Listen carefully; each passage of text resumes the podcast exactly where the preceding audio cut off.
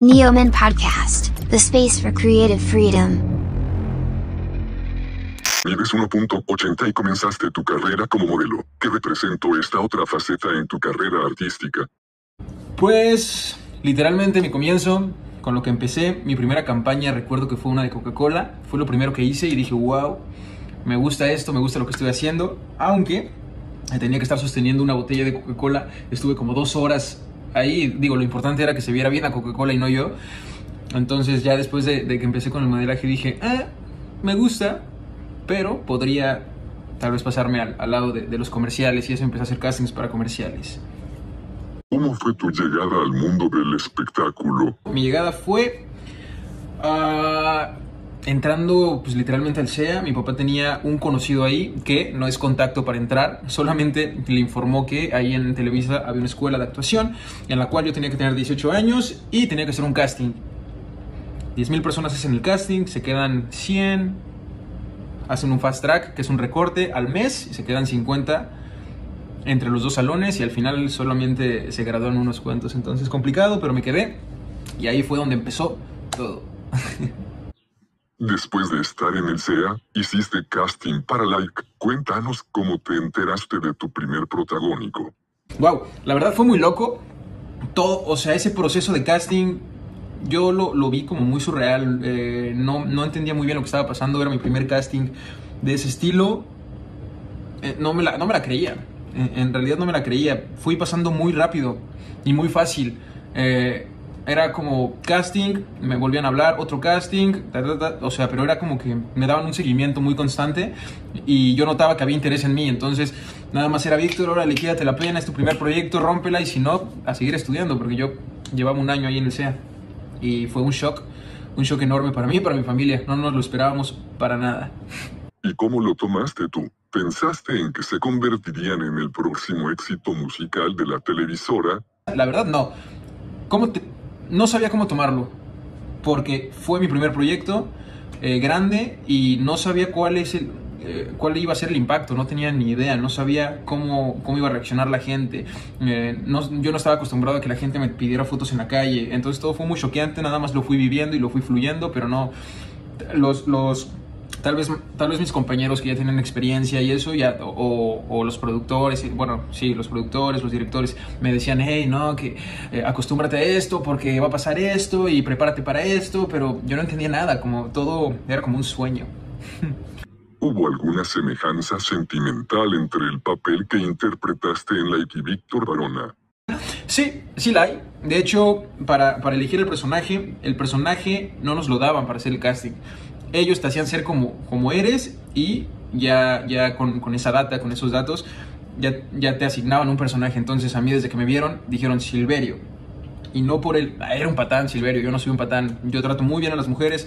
Eh, las mujeres más importantes de mi vida es mi mamá y mi hermana. Entonces tengo ese, esos valores como muy presentes. Pero sí soy muy pasional.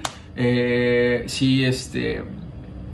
Tuve una época de rebeldía, ya la pasé, fue en mi adolescencia y eh, galán, pues, pues para los, los ojos de, de, quien yo se le haga galán, ¿no? Porque es. Yo me siento. O sea, me siento muy seguro de mí mismo.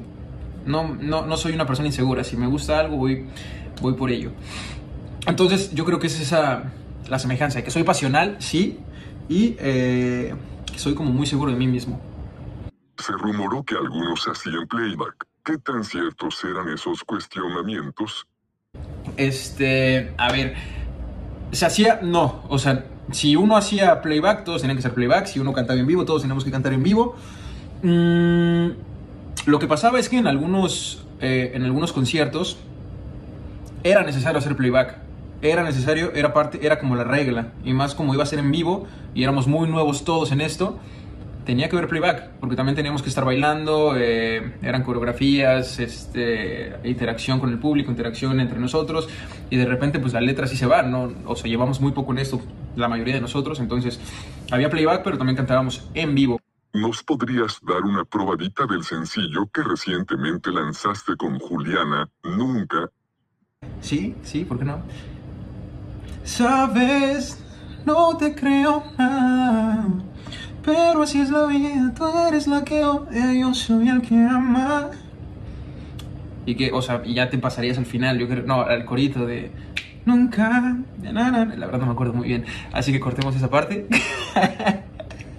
Recientemente llegó a tus manos el libreto de Danny Hu. ¿Cómo llegó a ti esa producción internacional? Eh, aquí es donde, eh, pues no, no, no es de que me haya lle- llegado, de que me dijeron, hey, te tenemos este personaje, rómpela. No.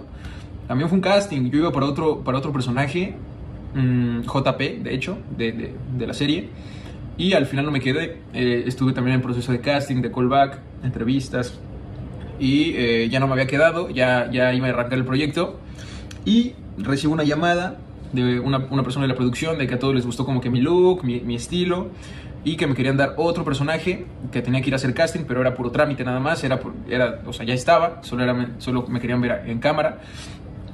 Y eh, fui, fui por, por el de Emerson. Y lo único que tuve que hacer fue, tuve que bajar como 10 kilos porque como estaba en mi época de hacer mucho ejercicio y de estar comiendo mucho, estaba grande, me veía más grande en pantalla. Tuve que adelgazar 10 kilos para verme de 16 años. Esta pregunta la hacemos al inicio, ahora que hemos visto la evolución de un gran talento. ¿Quién es Víctor Barona? Ah, respect. ¿Quién es Víctor Barona? Víctor Barona es... eh, No me gusta mucho hablar de mí, ¿no? Porque ah, de alguna manera eh, me gusta que la... Me gusta que la gente vea... Es que no sé si tiene mucho sentido. ¿Qué tipo de persona yo quiero transmitir? Pero no, no me gusta decirlo porque se me hace un poco egocéntrico a mí. Pero te puedo decir que, que soy tengo mis metas muy claras. Desde que empecé con esto, tengo mis metas muy claras, eh, mis objetivos. Soy una persona muy familiar. Me di cuenta en mi primer proyecto que es la primera vez que yo veía así el dinero. Entonces, pues despilfarré, hice. eh, ah, fue ta, ta, ta. Y al final del día me di cuenta que eso no importaba tanto. Yo dejé eh, un poco por las grabaciones y por todo. Y de que me fui a vivir solo, fue mi época en la que me fui a vivir solo dejé un poco atrás a mi familia, no, no, no tenía mucha comunicación con ellos y eh, bueno, terminando todo eso y todo ese proceso me di cuenta que eso, el dinero, eh, las amistades falsas y todo eso van a estar, va a llegar de alguna manera, pero la familia es la que, la que hay que tener siempre presente, entonces soy muy familiar, ah, soy muy disciplinado eh, en, en- en lo que me gusta hacer, que es la actuación, en, en el gimnasio. Si me pongo el objetivo de hacer dieta y de rayarme o, o- o- soy muy, muy, muy, muy este, meticuloso en lo que hago, soy muy perfeccionista, lo cual a veces no es tan bueno y no me gusta porque, por ejemplo, quiero sacar música y ya he hecho como ocho canciones, pero al final siempre encuentro algo que mm, no va. Eh, pero sí, soy muy chill, soy muy buena onda, eh, digo lo que pienso, no me, no me gusta quedarme callado, soy muy real, eh, así me veo yo, no sé cómo me ven la- las demás personas, pero, pero no, o sea, si platico con un amigo, lo que me platica es para, es para nosotros, eh, no me gusta como comunicarlo, como muchas personas lo hacen. Soy alguien en quien confiar. Lo dejamos ahí porque me estoy alargando mucho. Te haremos preguntas cortas en las cuales solo tendrás oportunidad de saltarte una. ¿Estás listo?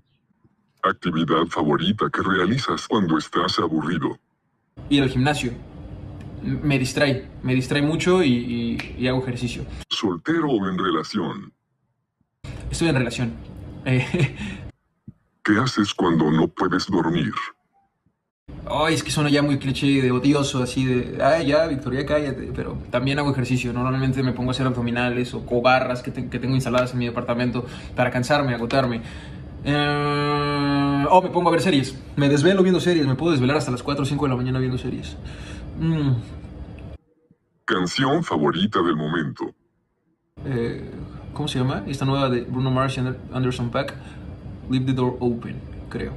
Muy buena. La estoy escuchando muy seguido. ¿Qué representa para ti la moda masculina? Uy, me encanta la moda a mí, me encanta, me fascina y todo lo que se está haciendo últimamente me vuelve loco. Una de mis adicciones, no, de hecho creo que es mi única adicción en sí, es la ropa, comprar ropa. Soy muy obsesivo con los tenis también. Eh, ahorita me vine a grabar una serie argentina y me traje 12 pares de tenis en, la- en las maletas.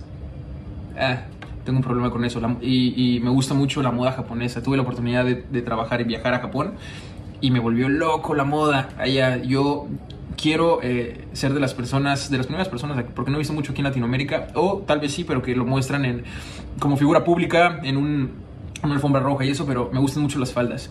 Quiero encontrar a un diseñador que me haga una buena falda. Si pudieras pedir un deseo, ¿cuál sería? La verdad, por todo esto que estamos viviendo, eh, lo único que quiero para estar tranquilo es que mi familia, toda mi familia, mis amigos cercanos, eh, tengan mucha salud. Mucha salud, estabilidad económica, eh, que no nos falte nada en, ese sentido. ya lo demás va y viene y no me importa, pero salud, salud, bienestar para todos. ¿Con qué celebridad quisieras pasar una noche de copas, una noche loca? Pues ya, o sea, no he dicho eso, pero, pero he mostrado mi inquietud por, por este Expósito. Guapísima. Cuando quiera la puedo invitar a una noche de copas. Para terminar la entrevista, ¿qué planes tienes para 2021? Se va a estrenar una serie de la cual todavía no puedo hablar mucho este año ya, próximamente estoy muy emocionado, que se llama Sugar Baby, la cual grabé en Veracruz. Eh, soy uno de los protagonistas y actualmente me encuentro grabando una serie en Argentina que también se va a estrenar a finales del 2021. Entonces estén preparados y música. Música ahorita, ahora que regrese a la ciudad, ya estoy en contacto con mis productores para poder este, empezar a sacar música y poder tener eh, diversas opiniones, porque si me meto yo solo, ah, es muy complicado. Con eso que les conté que soy muy perfeccionista, necesito escuchar varias opiniones. Entonces ya llegando a México, nos ponemos a eso. Ha sido un honor tenerte en nuestra edición del mes de marzo junto a Jason Romo y Germán Draco. Ustedes son nuestra apuesta de talento que la romperá en grande este 2021. Un abrazo, un abrazo a todos. Gracias eh, por la entrevista, una entrevista muy curiosa. De hecho, eh, algo, algo, que siempre pienso es, oye, casi siempre hacen las mismas preguntas. Ya me las sé de memoria y, y bien, aquí me sacaron un poco de mi zona de confort. Pero muchas gracias y un honor ser parte de la portada de Neomen.